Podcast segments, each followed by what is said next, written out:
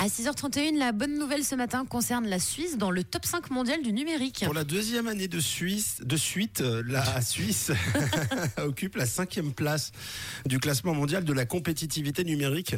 Classement de l'IMD à Lausanne. Pour faire simple, c'est un peu, comment dire, le hit parade des pays les plus geeks.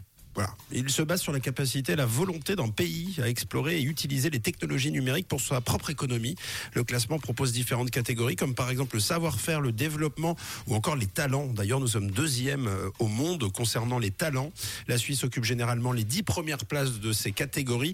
C'est moins bon, en revanche, dans trois autres catégories, assez inquiétantes euh, d'ailleurs. Ce ne sont pas les moins importantes, euh, comme l'attitude de la population vis-à-vis de la technologie, c'est-à-dire que même si le pays fait beaucoup, la population ne joue pas forcément le jeu, on est 16e seulement. Et puis surtout la cybersécurité 20e et les capacités de cybersécurité de l'État 28e place, c'est-à-dire notre faculté à nous défendre en cas de menace ou d'attaque euh, numérique comme le hacking ou le vol de données. D'ailleurs, on l'a vu, hein, puisque à Neuchâtel, euh, c'est le, site du canton, je crois, ou, de la ville de Neuchâtel qui s'était fait pirater. Et puis souvent, les entreprises suisses ont souvent un site qui se fait pirater. Donc sur ça, il va falloir s'améliorer. Puis alors, aux quatre premières places, on retrouve les États-Unis, les Pays-Bas, on retrouve euh, Singapour également.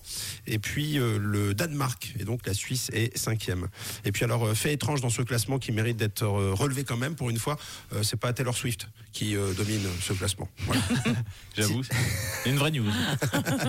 6h32, Charlie Winston, Like a Hobo.